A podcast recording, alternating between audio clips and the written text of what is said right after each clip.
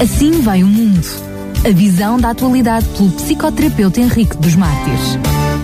Como estava prometido, estamos de volta para mais um Assim Vai o Mundo. Hoje, como sempre, vamos estar à conversa com o Dr. Henrique dos Mártires, que via telefone partilha os seus pensamentos connosco. Ora viva, muito boa tarde.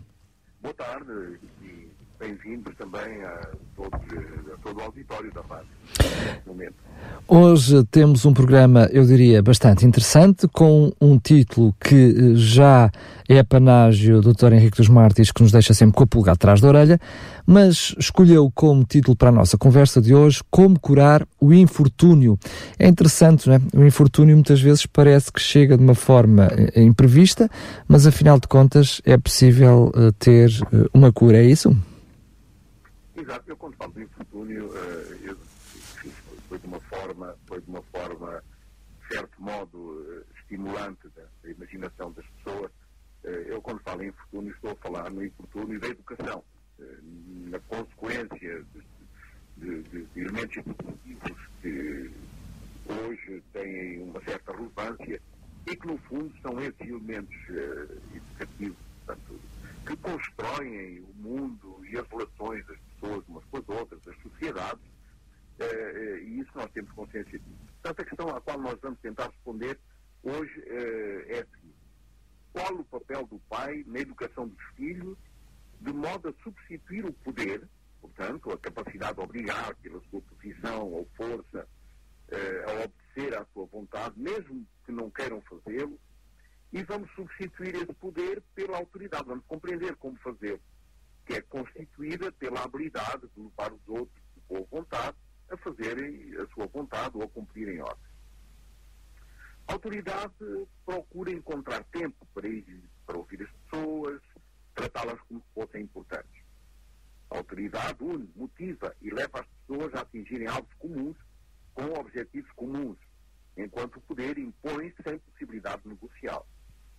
O chamado a educar, sendo um dos papéis mais importantes na gestão da segurança e harmonia no seio da família, requer uma liderança baseada mais na autoridade do que no poder. Neste programa vai ser destacado essencialmente o papel do pai, sendo que na história da humanidade nunca houve um tempo em que houvessem tantas famílias monoparentais e, na esmagadora maioria dos casos, é a mãe que fica com a responsabilidade de cuidar dos filhos. Pior ainda, é que também uma grande maioria das mulheres decide elas mesmas, voluntariamente, ser mães solteiras dispensando completamente o modelo do pai. Existe também outro grande número de mulheres que se encontram na situação, na situação de mães solteiras de uma forma completamente involuntária, evidentemente. Resultado de certas circunstâncias, como por exemplo terem sido engravidadas por um homem que não assume as suas responsabilidades parentais e outras. Mas é, podemos dizer, ou seria legítimo afirmar que a mãe pode assumir os dois papéis, o de pai uh, e de mãe, e que o papel de pai não faz falta no contexto familiar? O que os estudiosos concluem é que cada vez mais as crianças crescem sem uma figura, sem um modelo paterno. E o mais grave é que algumas mulheres acreditam realmente que não têm necessidade de um homem para educar os filhos. Contudo, está bem documentado o facto de que, de que a, a, relação de um pai com o seu filho é indispensável para o bom desenvolvimento da criança, seja a nível psicológico, social, emocional e até mesmo uh, do ponto de vista físico. O facto de serem necessários, isto é muito importante, e eu sublinho isto uh, com uma certa relevância. O facto de serem necessários um homem e uma mulher para gerar uma vida não é fruto do acaso. A contribuição de ambos é necessária indesejável para dar às crianças um ambiente equilibrado para o seu desenvolvimento completo e aprazível. Boris Cyrulnik afirma que, apesar de tudo, um pai é sempre diferente da mãe. Faça o que fizer, ele não pode competir de modo algum com a mãe. O pai não pega ao colo, não alimenta, não sorri como uma mãe. Com toda a obviedade, um pai paterna e uma mãe materna, segundo Boris Cyrulnik. Ele até pode substituir zelosamente as mães nas suas ausências, mas nunca terá com a criança o mesmo tipo de influência psicológica, nem o mesmo tipo de interação vincular que une uma mãe ao seu filho. Florence Label afirma que a mãe brinca sempre de uma forma pedagógica. Ela explica e dá conselhos enquanto o pai se diverte, provoca, graceja e ri das falsas habilidades do seu filho, o que contribui para uma, uma integração mais completa do meio envolvente. Esta maneira do pai brincar através dos jogos físicos, cócegas ou lutas simuladas aumenta a autoconfiança da criança, promovendo a sua sociabilização, ensinando a respeitar as regras do jogo social.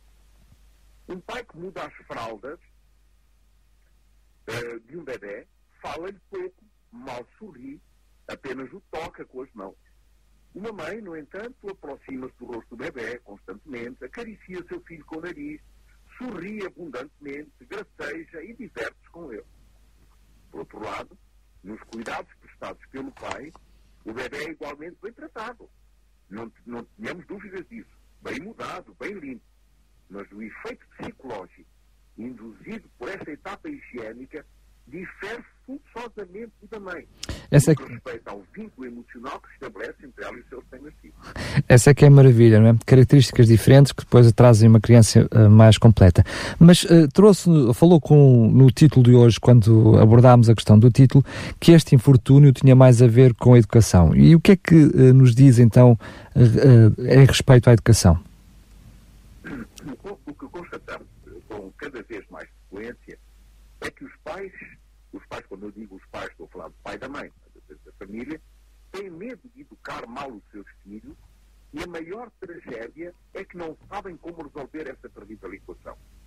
Em primeiro lugar, a relação entre os pais e os seus filhos deve ser imperativamente vertical.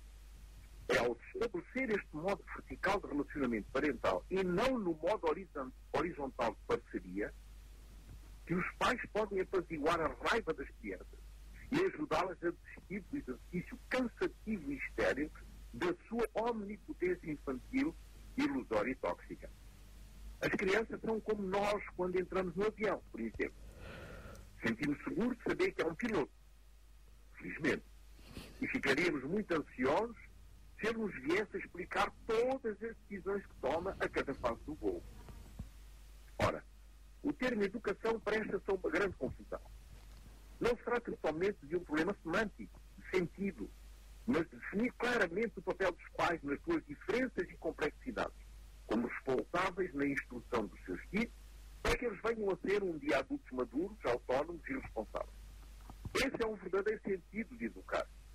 O que acontece é que os pais de hoje procuram temerosamente ser amados pelos seus filhos a qualquer custo esse fenómeno faz com que os pais tenham cada vez mais dificuldade em pôr limites claros e razoáveis, a reprimir, a frustrar, enfim, a representar o seu papel de adulto, promotor de crescimento global dos seus filhos.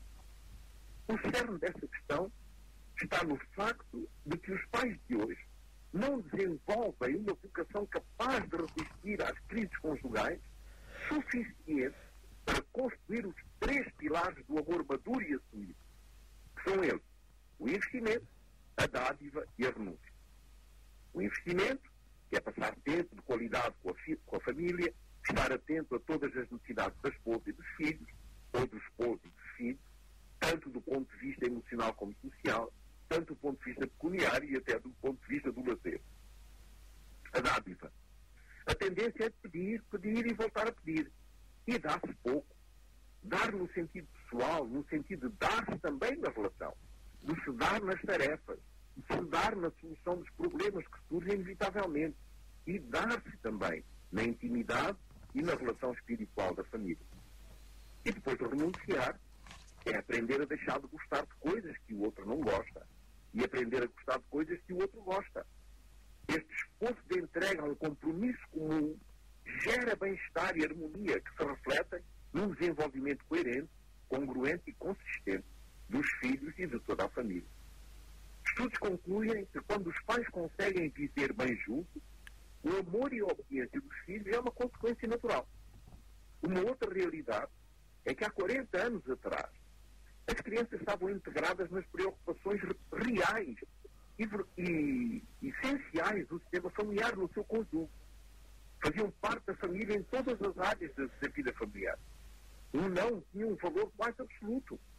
E para que não houvesse nenhuma sombra de ambiguidade, uma estalada, que ninguém sabia de onde tinha, era um dos instrumentos educativos de eleição.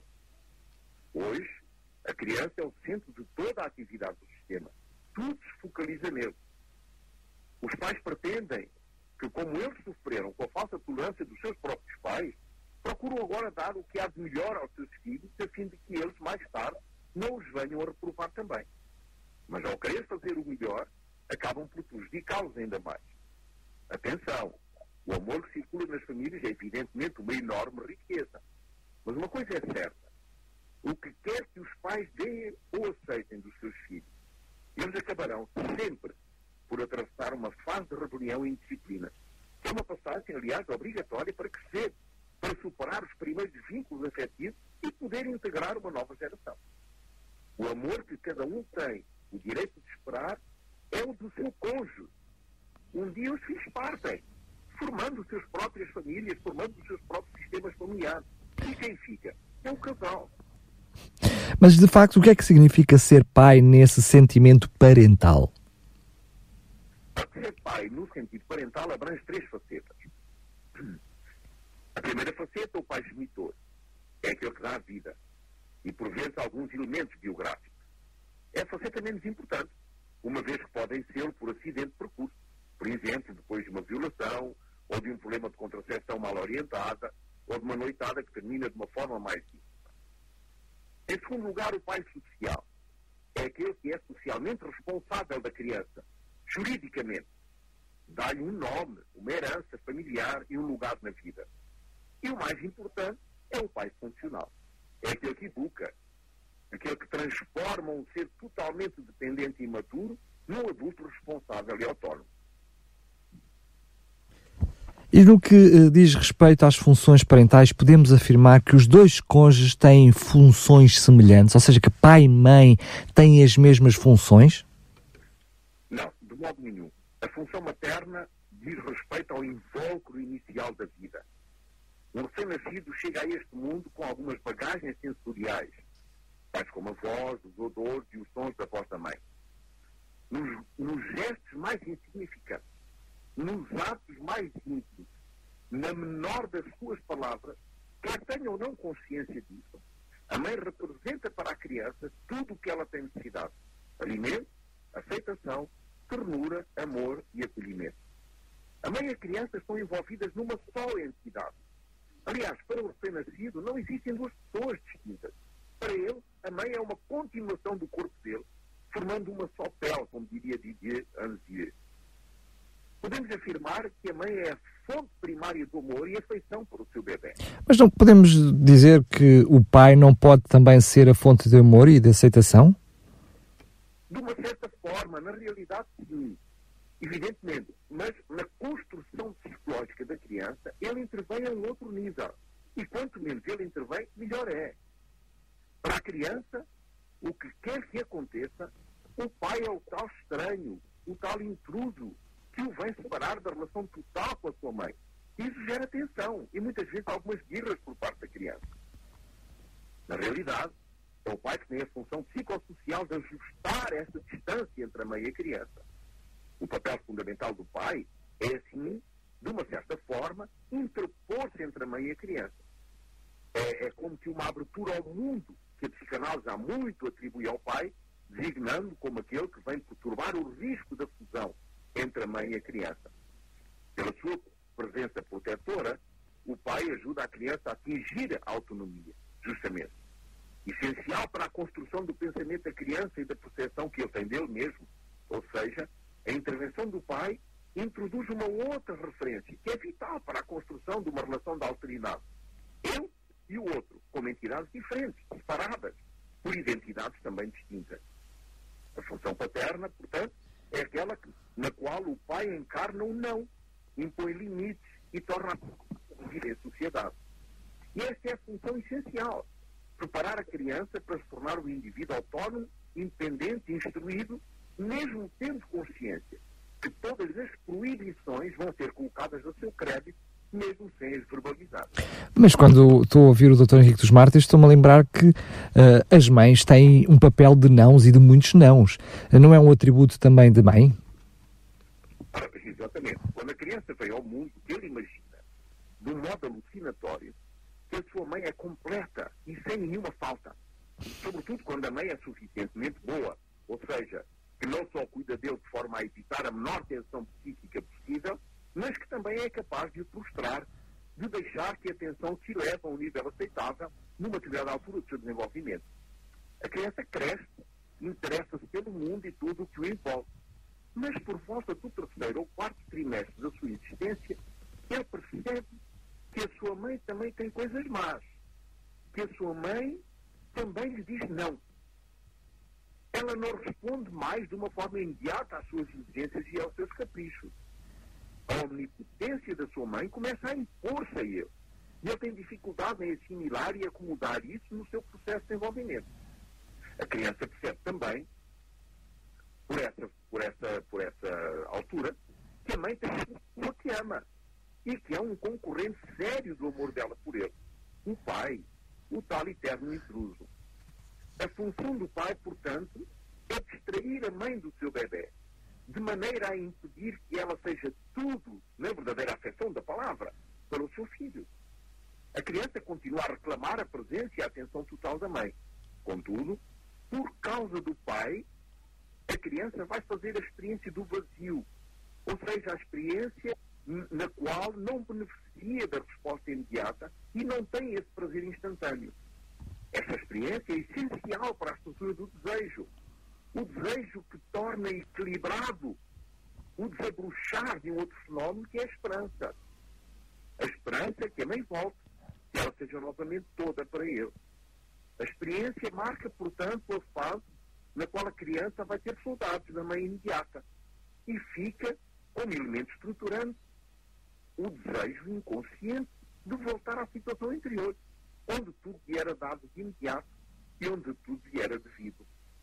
Este vazio vai traçar o percurso da angústia, ou seja, da falta de alguma coisa, que ele não consegue definir, nem ninguém. E é justamente isso que vai fazer dele um ser desejante e, pela mesma ocasião, fazer dele um ser livre.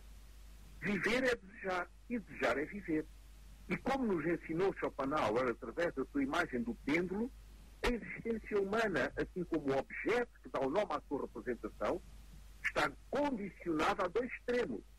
Ora, desejamos e não dispomos do objeto desejado, e, portanto, surge a frustração. Ora, dispomos do objeto e deixamos de desejá-lo, gerando o tédio, pois o desejo pressupõe ausência, falta e vazio. A motivação da vida é o desejo e os nossos desejos não estão subordinados às nossas vontades e tampouco à nossa moral. Desejos não são racionais nem morais. São sempre emocionais e, infelizmente, não podemos controlá-los. O que controlamos é apenas o que fazemos ou não para os alcançar. Iago nos ensina na Bíblia que a escolha que fazemos dos nossos desejos, aos quais ele chama de concupiscência, que após serem concebidos dão à luz o pecado e geram a morte. Por isso é importante analisar bem os desejos que se impõem à nossa mente, a despeito dos nossos valores e princípios morais, para que as escolhas que fazemos e as decisões que tomamos possam estar em perfeita concordância com esses princípios e valores. Bem sabe isso a publicidade, não é? O mundo da publicidade gera, gera à volta dos nossos sentimentos e muito pouco à volta do nosso, do nosso raciocínio. Mas uh, falou nesse vazio causado pela hum, ausência da mãe. Então, e o papel de pai? Esse papel de, de pai não vai criar, não vai preencher esse vazio que, que é criado com a ausência da mãe? A criança não tem pai senão aquele que é designado pela mãe. Só na condição de a mãe concordar em fazer existir esse pai simbólico aos olhos do seu filho, dando-lhe um espaço existencial no seio desse triângulo amoroso, é que vai surgir o espaço no qual o pai pode desempenhar o seu papel separador.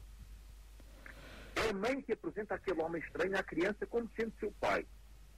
Se por uma questão de ciúme ou de imaturidade a mãe não o faz, o pai continua a ser, evidentemente, o, o parente genitor e social da criança, sem dúvida mas perde a função educadora, que será investida somente pela mãe, segundo afirma Aldo Nauri. Nada impede o pai de cuidar do seu filho, tanto quanto ele quiser, tanto quanto ele puder. Mas nunca se deve esquecer que não pode, de modo algum, substituir a mãe. Ele não deve e não pode. Existem vínculos biológicos inquebráveis entre a mãe e o seu filho, que ninguém tem o poder de profanar. Não podemos esquecer que a mãe carrega a criança durante a gravidez e essa ocorrência cria um verdadeiro alfabeto sensorial biológico entre a mãe e o seu bebê. Ao dar à luz, a mulher torna-se mãe naturalmente, quer queira, quer não. E o encontro entre os dois é imediato. Mesmo que a mãe rejeite a criança, para o recém-nascido ela é tudo nele, com ele e para ele. É uma realidade fisiológica e biológica inegável. Ao nascer, a mulher está imersa em hormonas que fazem com que ela seja impulsionada a cuidar de uma forma natural e completa do seu filho. E a amamentação vem ainda reforçar mais esses lados vinculares. Aliás, Aldo Nauli afirma também que na segunda metade da sua vida, para o bebê, a mãe presente é sinal de vida, assim como a mãe ausente é geradora do medo de morte. O tanácia. O que quer que seja feito, a criança viverá sempre esta equação dramática na sua realidade existencial futura. A característica da função paterna é que ela pode ser exercida por uma quantidade fenomenal de indivíduos e instituições. Tudo o que vem dizer não à criança faz parte desta função paterna. Essa é a razão pela qual o pai é aquele que protege a criança contra a tentação da fusão dela com a sua mãe. Eu sei que esta pergunta que lhe vou fazer daria para fazer um programa por si só, até vários programas, mas permita-me fazê-la na mesma. Então, o que é que consiste realmente a educação de uma criança? Ora bem, exatamente como diz, nós não podemos esgotar o tema aqui de modo algum. E, e a resposta vai ser breve, forçosamente.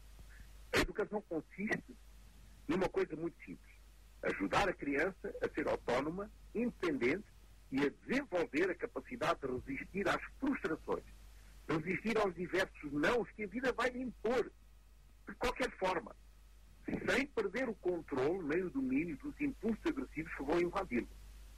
Para isso, os nãos introduzidos no processo de educação da criança são essenciais para o munir de meios capazes de o ajudarem a resistir à frustração que vai encarar, quer queira, quer não, durante toda a sua vida.